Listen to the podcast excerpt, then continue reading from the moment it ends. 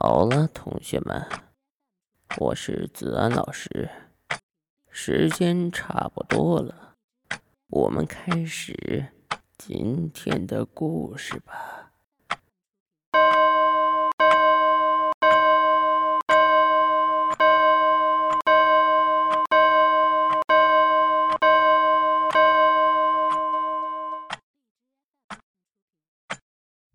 目睹殡仪馆之诡异事件。作者李非凡，播音子安。越行越远，窗外的景色渐渐陌生。马路两旁的树木突然丰密起来，浓密的树叶把阳光挡住，使前方的路看起来昏暗难辨。大嘴把小灯打开，放慢车速，继续前行。等车开出这段路，视野才逐渐清晰。我发现，方才还艳阳高照的天空，居然已经是乌云密布，云层厚重的重峦叠嶂，让人感觉莫名压抑，仿佛天空就是在头顶，触手可及。应该是说累了，车里已经没有人在说话了。大嘴专心致志地开着车，猴子在后面似乎已经睡着。几十座野坟若隐若现，在荒野之间，四周灰蒙蒙的一片。如薄雾初起。这时，我突然隐约听到一阵鞭炮声，看见前方的路旁出现了几栋房屋。等车行进，我发现这些房屋全部门窗紧闭，在其大门上一个个硕大的“店”字，让人脊背发寒。更诡异的是，这些“店”字都是由深蓝色的墨水写成的。因为蘸墨过多，暗蓝的墨水沿着笔画流淌下来，弯弯曲曲，触目惊心。这是什么鬼地方啊？我轻轻发出一声惊叹，却没有得到任何回音。我扭头去看大嘴和猴子，却发现他们两人已经不知所踪，而车在我毫不知觉的情况下，居然已经悄悄地停在路边。大嘴。猴子，我叫了几声，没人答应。我打开车门，走下车。天空越来越阴暗，阴沉沉的，像是要下雪。马路上空无一人，那几间诡异的房子就在眼前。我慢慢的走过去，一片冰凉的东西突然掉进了我的脖子里。我吃了一惊，抬头看天。密集的大片雪花正纷纷扬扬的从天而坠。我走到一所房子跟前，抬手又指，犹豫了会儿，还是轻轻的敲了几下。咚咚咚，不知木门是什么木料制成，发出的声响空洞沉闷，听着瘆人。我站了会儿，不见有人答应和开门，不敢再敲。转身正要离开，身后传来咯吱一声。我扭头看去，门竟然无来由的自己打开了。从门外看去，屋里漆黑一片，阴森森的，看不到尽头，显得非常诡异。也不知哪来的胆子，我居然不由自主的跨进门去。摸黑走了一段，隐约看见前面有个房间，房间门虚掩着。从门缝里透出一丝光亮，我走过去，推开门，一个古色古香的房间出现在我眼前。房间不大，家具不多，收拾的一尘不染。里面摆放的家具成色虽新，却造型古旧，不知是仿哪朝哪代打制而成。从布置上看，像个古代女子的闺房。屋内像点了香炉。烟雾袅袅，一阵阵幽香熏得人昏昏欲睡。请问有人在吗？不见有人答应，我试探着跨进门去。这时，一个声音突然在我背后响起：“你回来了。”我转过身，一个身穿古代服饰的红衣女子不知何时出现在房间里。房间里的烟雾越来越浓，缭绕朦胧，我看不清她的长相，只知道她很年轻，更觉得我与她似曾相识。你回来了，我等你等了好久。女子的声音轻柔哀婉，非常好听。他拉起我的手，手掌细腻光滑，只是似乎毫无温度，冰凉异常。突然间，我觉得困乏无比，眼皮像粘住了一样无法打开。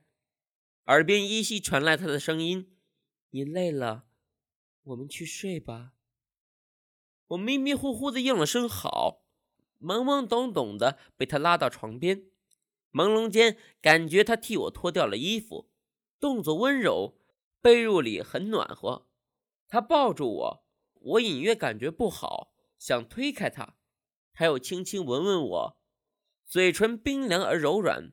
我忍不住，我忍不住也去抱他吻他，觉得身子又沉又重，像是要陷进床里。再之后，就稀里糊涂的睡过去了。卖豆腐脑哎！楼下小贩的叫卖声把我吵醒，我睁开眼，发现自己正躺在自己的床上，原来是个梦，只是这梦太过清晰和真实，梦中的红衣女子也实在可人，以至于我靠在床头回味了半天，才准备起床，在准备起床时，才发现自己昨晚居然梦遗了，靠，搞了半天，原来还是场春梦。我起床洗了个澡。换了身衣服就出门上班去了。白天上班时，我一直在回味昨晚的梦境。那地方虽然诡异，但感觉却实在妙不可言。晚饭后，猴子拉我去打牌，期间我一直心不在焉，脑子里全是那红衣女子的曼妙身影。打了几盘，觉得索然无味，就先回住处去了。回到房间，我躺在床上看书，看不进。于是丢开书，瞪着眼睛发呆。朦胧中，似乎又回到那个烟雾缭绕的房间。你回来了。那红衣女子温柔依旧。在后来几天里，我会一直在梦中进到那个神秘的房间，见到那位神秘的女子。你回来了，成为我这段时间最魂牵梦萦、最渴望听到的一句话。我知道有些古怪，可我迷恋梦中的一切，我沉沦了，不可自拔。那天我在单位发呆，大嘴走到我背后也不知道，直到他一巴掌把我拍过神来。什么事儿啊？我无精打采地问。大嘴叼着香烟，吞云吐雾。我说：“这几天你怎么了？都不出去和兄弟们活动了？今天晚上有饭局，走，先去我那儿。”晚上一起搞去。自从我梦见那红衣女子之后，我就失去了和大嘴他们活动的兴致。每天下班吃完晚饭就跑回房间睡觉，迫不及待的想要和那红衣女子相会。我依旧懒洋洋的，不去，你叫猴子去吧。哎，我说你到底怎么了？失恋了？据我所知，你和俺们一样是独立团啊。嗯，不对，我看你脸色不好。两眼无神，是不是生病了？去医院看看吧。没病，就是累、犯困，晚上睡不好。操！你小子是不是天天晚上做春梦啊？大嘴胡乱的玩笑话居然一语中的。没有，瞎说什么？我矢口否认。我本来是个有事就说的人，可对于这个怪梦，我从没对大嘴他们提起过。不是因为害臊。不知为什么，我就是不想和任何人说。不对不对，我看你不对劲，会不会中邪了？走，跟我去单位，让王师傅看看。大嘴说着，一把把我拽起，就往外走。我拗不过他，就跟他上了车。在车上，副驾位旁的车窗又在咔啦咔啦的响。我张嘴就问：“哎，这车窗不是被猴子修好了吗？怎么又坏了？”大嘴像没听清楚，转头看了我一眼，说：“什么？你说什么？我突然反应过来，说：“没什么。”大嘴说：“你说猴子修好了车窗，什么意思啊？”没什么。嘿，我说你最近怎么神神叨叨的？肯定中邪了。大嘴一边开车一边说：“我懒得理他，闭目养神。”抬眼就看见那魂牵梦萦的红衣女子出现在后山腰上。她看见我，向我挥手。我不自觉地举起手，也向她挥了挥。喂，你和谁招手？大嘴停好车走过来，看到我的举动，感到莫名其妙。我随口说：“你没看到后山上那儿站着个女人吗？”话才说出口，我就后悔自己说漏了嘴。哪有人呢？没有啊。大嘴眯着眼睛瞧了半天，是我看花眼了。走吧，我搪塞着，赶紧拉开大嘴。大嘴看看我，眼神疑惑。他张嘴想说点什么，却欲言又止，扭头向办公室走去。等我再往后山看去，那神秘的女子已消失不见。我若有所失，跟大嘴走进办公室。王师傅和猴子正坐在椅子上聊天儿。猴子一见我就大叫：“哈！终于把你请出洞了哈！你小子最近搞春眠是吧？”我摆摆手，没有说话。王师傅看见我，立刻从椅子上站了起来，一把拉过我，像见鬼似的，在我脸上左右打量。我说：“王师傅，搞什么？不认识我了？”猴子在一边笑：“哈哈，王师傅，好久不见你，想你了啊。”王师傅却没笑，而是一脸严肃地问我：“非凡，你是不是遇到什么古怪了？”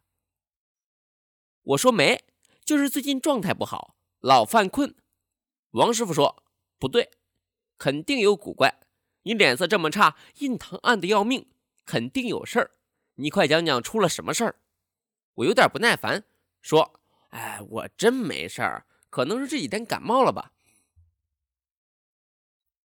这时，大嘴在旁边开口了：“感冒个屁！我看他就是中邪了，说起话来颠三倒四的。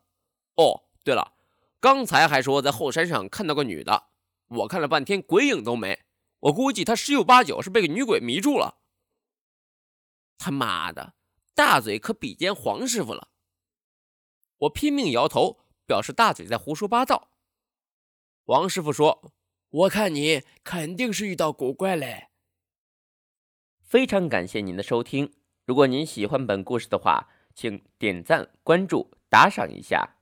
更多精彩内容可以关注新浪微博或加入听友群，精彩内容不容错过。